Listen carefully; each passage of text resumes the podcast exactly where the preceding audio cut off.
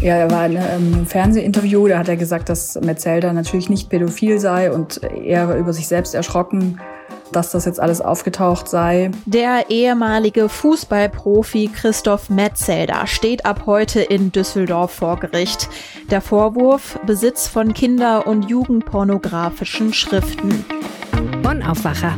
News aus Bonn und der Region, NRW und dem Rest der Welt. Hallo zusammen, Anja Wölker am Mikrofon. Schön, dass ihr wieder mit dabei seid. Und wenn ihr es noch nicht gemacht habt, dann abonniert sehr gerne den Aufwacher Podcast ganz kostenlos in eurer Podcast App. Dann verpasst ihr auch keine Folge. Und wir starten wie immer im Bonn Aufwacher mit den Nachrichten aus Bonn und der Region.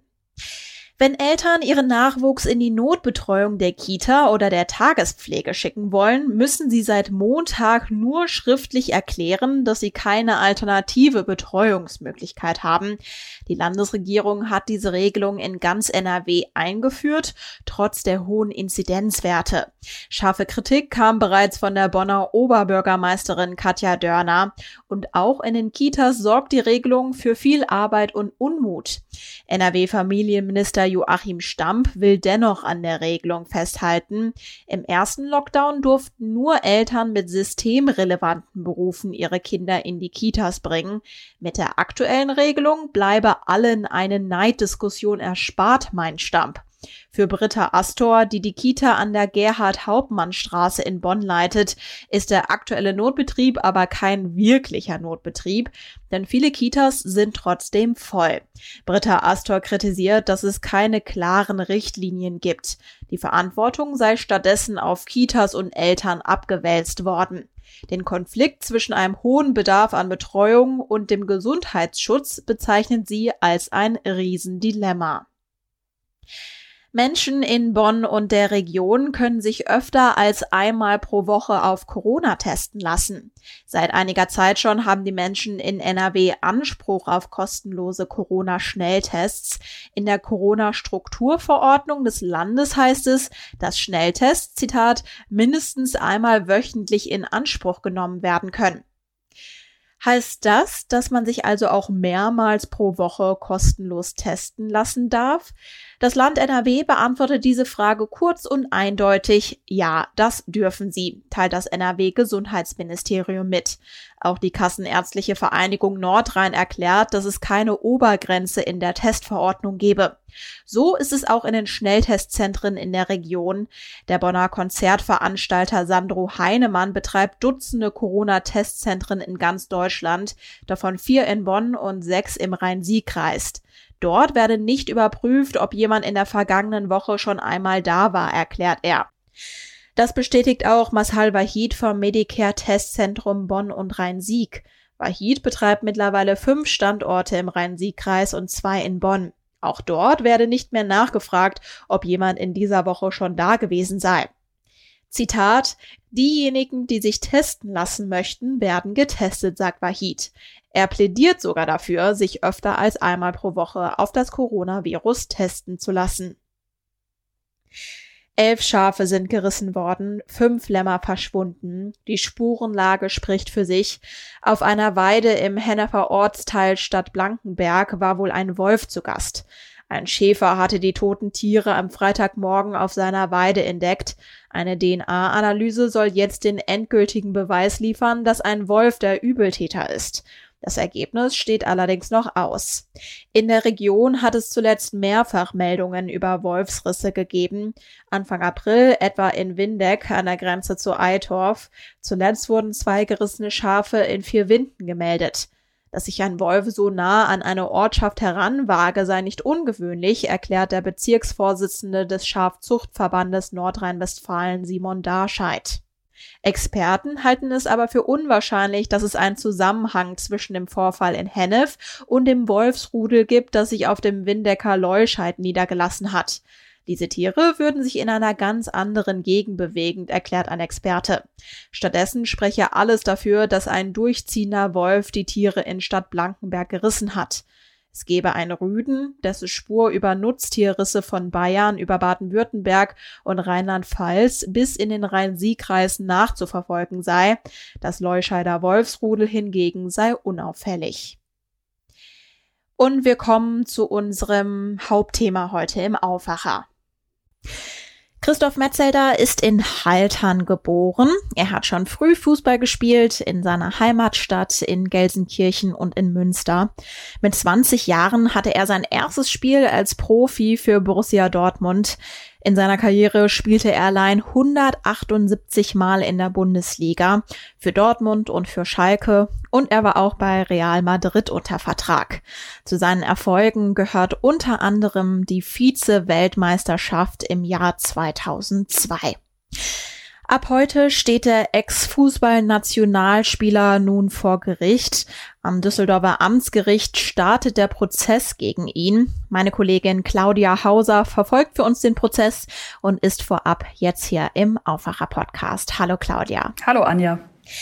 Im September 2019 wurde der Verdacht der Verbreitung von Kinderpornografie öffentlich.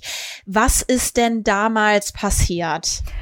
Der ehemalige Fußballnationalspieler Christoph Metzelder tauchte damals im Zusammenhang mit Ermittlungen wegen kinderpornografischer Bilder auf und darüber wurde dann berichtet. Die Hamburger Polizei hatte damals einen Hinweis bekommen, wonach eine Frau kinderpornografische Bilder von Metzelder zugeschickt bekommen hat. Also das hat sie behauptet damals. Und so gab es dann Ermittlungen diese Frau aus Hamburg ist im Prozess auch Hauptbelastungszeugin.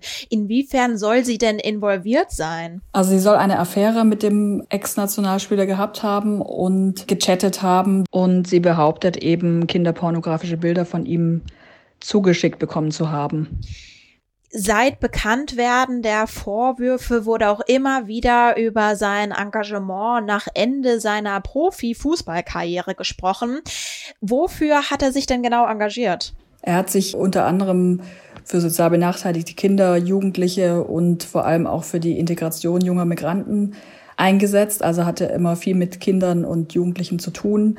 Seit dem Jahr 2006 hat er auch eine eigene Stiftung gehabt aber auch schon vorher hatte er sich in einem Verein gegen Kinderprostitution und sexuelle Gewalt an Kindern sehr engagiert. Und das machte das Ganze dann eben besonders brisant, also die ganze Kombination. Ja. In der Vergangenheit haben die Anwälte von Metzelder ja auch immer wieder versucht zu verhindern, dass über ihren Mandanten berichtet wird. Worum ging es denn da genau? Die sahen seine Persönlichkeitsrechte verletzt und haben sich immer wieder gewehrt, unter anderem gegen die Veröffentlichung einer Pressemitteilung des Düsseldorfer Amtsgerichts, weil sie der Auffassung waren, dass da zu viele Details der Anklage drin standen. Das ging dann auch über mehrere Instanzen bis zum Oberverwaltungsgericht Münster, die dann auch wirklich entschieden hatten, dass die Mitteilung von der Website des Gerichts genommen werden musste. Das Gericht hat aber entschieden, dass der Name des Ex-Nationalspielers eben genannt werden darf. Das hatten die Anwälte auch verhindern wollen. Und es sollte ja auch einmal im NRW-Landtag über ihn gesprochen werden. Was war da der Fall? Ja, da wollte der Rechtsausschuss über den Stand der Ermittlungen diskutieren. Und auch dagegen hatten sich die Anwälte von Metzelder gewehrt. Und sein Name wurde dann zumindest von der Tagesordnung genommen. Und es wurde halt ähm, und in nicht öffentlicher Sitzung dann darüber gesprochen. Metzelders Anwalt hat sich jetzt vor Prozessbeginn in der Öffentlichkeit geäußert. Was hat er gesagt? Ja, er war in einem Fernsehinterview, da hat er gesagt, dass Metzelder natürlich nicht pädophil sei und er über sich selbst erschrocken, dass das jetzt alles aufgetaucht sei und dass er wisse, was er gemacht habe und eben auch zu seiner Verantwortung stehen werde. Und er nannte die Frau aus Hamburg eine Provokateurin, weil sie Metzelder dazu animiert habe, ihr die ganzen Bilder zu schicken. Okay. Der Prozess startet jetzt also. Wann ist denn mit einer Entscheidung im Prozess zu rechnen? Also erstmal sind drei Tage angesetzt, dann wäre das Urteil am 10. Mai. Es kann aber theoretisch auch passieren, dass schon ein Tag ausreicht. Die Ermittler werfen ihm den Besitz kinder- und jugendpornografischer Schriften vor. Außerdem soll er es unternommen haben, einer Person, eben dieser Frau, Besitz an kinderpornografischen Schriften verschafft zu haben. So heißt es genau. Für das, was ihm vorgeworfen wird, droht ihm eine Geldstrafe, was auch durchaus möglich ist, weil er noch nicht vorbestraft ist. Es kann aber auch eine Freiheitsstrafe zwischen drei Monaten und fünf Jahren geben. Wenn die im unteren Bereich liegt, kann die auch zur Bewährung ausgesetzt werden. Das Gericht hat extra nochmal darauf hingewiesen, dass der Angeklagte Christoph Metzelder den Vorwürfen entgegentritt und dass das Hauptverfahren jetzt der Klärung erstmal dient, ob die Vorwürfe der Staatsanwaltschaft zutreffen oder nicht. Das heißt, bis zu einem rechtskräftigen Abschluss des Verfahrens gilt er natürlich als unschuldig. Ich habe schon zu Beginn gesagt, du verfolgst für uns den Prozess. Inwiefern ist denn die Öffentlichkeit jetzt bei diesen Verhandlungstagen zugelassen?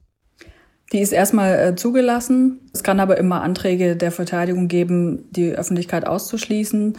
Wenn zum Beispiel bei einer Zeugenaussage Details zu erwarten sind, die den persönlichen oder intimen Lebensbereich des Angeklagten schreifen würden, dann könnten die Anwälte das beantragen und ob die Zuschauer den Saal dann verlassen müssen, das entscheidet dann aber das Gericht, die würden sich dann immer einmal zurückziehen, beraten und dann die Entscheidung verkünden. Also es kann passieren, dass die Öffentlichkeit immer wieder ausgeschlossen wird, dann wieder rein darf. Aber das wird dann jeweils, muss jeweils beantragt werden. Alles klar. Dann herzlichen Dank, Claudia, für die Infos und bald es da ja eine Entscheidung gibt, wirst du das ja berichten. Alles klar, danke auch. Themenwechsel. In der Corona-Pandemie gibt es immer wieder neue Entwicklungen. Bei Corona-Schnelltests gibt es die Varianten, bei denen man zum Beispiel ein Wattestäbchen in die Nase steckt. Es gibt die sogenannten Lolli-Test, bei dem an einem Wattestäbchen gelutscht wird. Und es gibt auch Spucktests. In Remscheid wird jetzt ein ganz anderes, ganz neues und etwas skurriles Corona-Schnelltestverfahren entwickelt. Meine Kollegin Caroline Streckmann war bei der Vorstellung dabei. Hallo Caroline. Hallo Anja. Ja, was ist das denn jetzt für eine brandneue Technik? Ja, also es geht bei der Technik darum, dass man im Grunde genommen einen Corona-Schnelltest macht und auch das Ergebnis eben schnell da ist, sogar noch schneller als bei den herkömmlichen Schnelltests, nämlich schon äh, nach einer Minute. Aber dass man eben sich nicht ein Stäbchen in die Nase oder in den Rachen stecken lassen muss, sondern dass man einfach sich in eine Kabine stellt und da einmal für acht Sekunden schreit oder auch singt und dann über die Atemluft gemessen wird, ob da eben Coronaviren vorhanden sind. Und äh, das Ganze ist angeblich so sicher oder ähnlich sicher wie ein PCR-Test. Schreitests also, entwickelt von einem niederländischen Erfinder im Berufsbildungszentrum der Industrie BZI in Remscheid wird es jetzt getestet. Aber wie soll das denn jetzt überhaupt funktionieren? Also es ist so, man hat diese Kabine von diesem Kuba, so heißt das Ganze, der Quick Breath Analyzer wird es auch genannt. Man geht da rein, es ist so, ein, so eine Metallkabine und man wartet dann da drin einen Moment. Ich habe das selber auch einmal ausprobiert, insofern ich stand da drin, habe dann für rund zwei Minuten da gestanden. Währenddessen hört man so ein Rauschen, es wird ein bisschen windig. Das ist der Moment, in dem die gesamte Kabine einmal dekontaminiert wird. Das heißt, alle Partikel, die vorher in der Kabine waren, werden rausgesogen, sodass im Grunde genommen ein Reinraum entsteht. Und dann bekommt man so ein kleines Signal, in, also man hat zwei blaue Leuchtröhren vor sich und die gehen dann aus. Das ist dann das Signal, dass man weiß, jetzt muss man einmal für acht Sekunden schreien oder auch singen. Und dann werden eben in diesem reinen Raum, wo alle anderen Partikel erstmal rausgefiltert werden, kommen nur noch die Partikel der Atemluft rein. Und diese Partikel werden dann von der Maschine aufgenommen und werden untersucht. Und da kann man dann eben unterschiedliche Stoffe feststellen. Das Coronavirus kann dann eben, wenn es in der Atemluft vorhanden ist, daran erkannt werden, dass es eine bestimmte Masse hat. Und das erkennt die Maschine dann. Mhm, also es geht quasi ums Gewicht der Coronavirus-Partikel. Es klingt ja auch wirklich ziemlich ausgeklügelt. Weiß man denn schon, wie valide diese Ergebnisse wirklich sind? Also ist ja irgendwie klar, dass die Köpfe dahinter von der Technik selbst überzeugt sind. Also der Erfinder Peter van Wees sagt, dass die Technologie es von der Testgenauigkeit her mit den PCR-Tests aus dem Labor aufnehmen kann. Insgesamt wird momentan noch untersucht, inwiefern Atemlufttests ja das Vorhandensein von Coronaviren nachweisen können. Es gibt unter anderem an der Universität Edinburgh und am Klinikum Dortmund Forschungen zu dem Thema, die stattgefunden haben. Das Ganze ist auch so, dass die Forscher eben sagen, es ist sehr wahrscheinlich, dass man das darüber feststellen kann. Es ist aber noch nichts wirklich klinisch im Einsatz. Das heißt, eine gewisse Unsicherheit ist noch da. Es deutet sich zumindest an, dass sowas tatsächlich valide ist. Aber man kann es eben noch nicht hundertprozentig sagen. Das heißt, wie geht es jetzt für dieses Projekt weiter? Genau dafür wird jetzt unter anderem eben in Remscheid dieser Probelauf gemacht. Das heißt, dass da eben jetzt eine Woche lang die Beschäftigten und die Auszubildenden, die an dem WZI sind, diesen Test in der Schreikabine freiwillig machen können. Begleitet wird das Ganze mit einem PCR-Test, dass man eben die Ergebnisse auch wissenschaftlich untersuchen kann. Und dann wird eben weiter geschaut, ob man da so eine so eine offizielle Zertifizierung für bekommt, wie es, wie es jetzt auch also für die Tests gibt, die schon in Benutzung sind, beispielsweise in kommunalen Testzentren. Und die Entwickler der Kabine sind momentan auch dabei, dass sie gucken, dass sie eben an Unternehmen herantreten, auch an Kommunen, um das, ja, das Verfahren vorzustellen und dafür zu werben, dass man da eben gucken kann, dass es dann in den Einsatz kommt. Es wurde auch gesagt, dass man sich vorstellen könnte, dass das beispielsweise in Zoos oder Freizeitparks oder auch Fußballstadien genutzt wird, dass man dann eben beim Reingehen einmal statt schon ein Testergebnis vorzuweisen von einem Schnelltest, dann eben einmal in die Kabine hüpfen kann, einmal schreien kann und dann eben sicher weiß, dass man Corona-frei ist und dann eben bestimmte Freizeitaktivitäten machen kann danach. Gut, also die Technik muss noch abschließend bewertet werden, dass die Ergebnisse auch wirklich stimmen. Grundsätzlich würde ich doch aber denken, dass so eine Kabine ordentlich viel Geld kostet, oder? Genau, also es wurde gesagt, dass die Maschine rund 150.000 Euro in der Anschaffung kostet. Das ist natürlich erstmal auf jeden Fall eine Summe. Die Entwickler haben gesagt, dass es insgesamt wohl so sei, dass die Maschine dadurch, dass sie eben nur einmal in der Anschaffung kostet und nicht wie andere Tests dann für jeden Test einzeln ja, Materialien besorgt werden müssen, eben die Stäbchen etc. und die Untersuchung dann gewährleistet muss, dass es dadurch dann insgesamt pro Test günstiger wäre als einzelne Tests. Also es wurde davon gesprochen, dass es pro Person, die getestet wird, dann wohl bei rund zwei bis drei Euro läge aber das ist natürlich auch erstmal das, ja, was die Entwickler jetzt geschätzt haben, wie es dann tatsächlich aussähe, wie das tatsächlich umgesetzt werden könnte, wie viele Menschen das nutzen würden und wie sehr es sich dann lohnen würde, das müsste man dann natürlich auch noch sehen. Dann halten wir mal im Blick, wie der Test ausfällt und ob Kommunen an so einer Kabine langfristig interessiert sind. Ganz herzlichen Dank dir, Caroline. Ja, danke dir auch. Und jetzt unsere Meldungen im Überblick. Die Kassenärztliche Vereinigung Nordrhein spricht heute über den Stand der Corona-Impfungen in Hausarztpraxen. In den Praxen wird seit drei Wochen gegen das Coronavirus geimpft. Bei der Terminvergabe für chronisch Kranke in den Impfzentren soll es außerdem eine Umstellung geben. In den Shownotes findet ihr einen Link zu einem Artikel auf RP Online. Da haben wir euch die drängendsten Fragen zu Impfungen bei Hausärzten zusammengefasst, unter anderem zu Terminen und Hinweisen zu Wartelisten. Die Regionaldirektion der Arbeitsagentur NRW veröffentlicht heute Vormittag aktuelle Zahlen zur Arbeitsmarktentwicklung in NRW. Sie berichtet über die Auswirkungen der Corona-Pandemie auf den NRW-Arbeitsmarkt. Das Bundesverfassungsgericht in Karlsruhe entscheidet heute über Verfassungsbeschwerden zum Bundesklimaschutzgesetz. Die Umweltorganisation Bund und Vertreter unter anderem von Fridays for Future hatten Verfassungsbeschwerden eingereicht. Sie finden, dass die Maßnahmen zur Reduzierung der Treibhausgasemissionen und zur Begrenzung der globalen Erwärmung nicht ausreichen. Wir schauen auf das Wetter. Heute gibt es viele Wolken und die bringen uns auch immer wieder etwas Regen. Einzelne, teils gewittrige Schauer sind auch drin. Im Tagesverlauf lockert es dann von Südwesten ein wenig auf. Die Höchsttemperaturen liegen zwischen 13 und 16 Grad. Morgen ist es wechselnd teils stark bewölkt. Besonders im Norden von NRW kann es auch einige Schauer geben.